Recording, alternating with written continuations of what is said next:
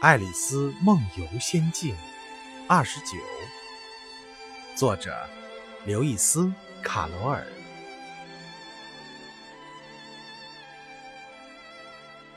这是爱丽丝逃跑的好机会，她转身就跑了，一直跑得喘不过气来。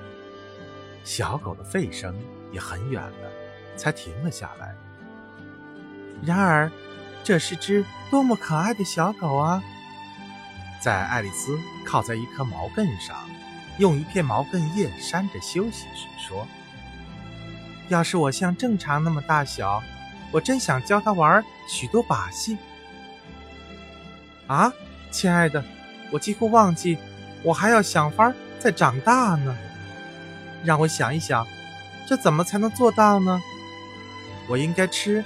或者喝一点什么东西，可是该吃喝点什么呢？确实，最大的问题是吃喝点什么呢？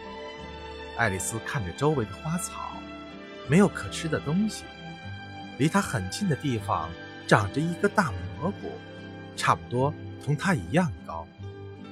她打量着蘑菇的下面、边沿、背面。还想到应该看看上面有什么东西，他踮起脚尖，沿蘑菇的边朝上看，立即看到一只蓝色的大毛毛虫，正环抱胳膊坐在那儿，安静地吸着一个很大的水烟管，根本没有注意到他和其他任何事情。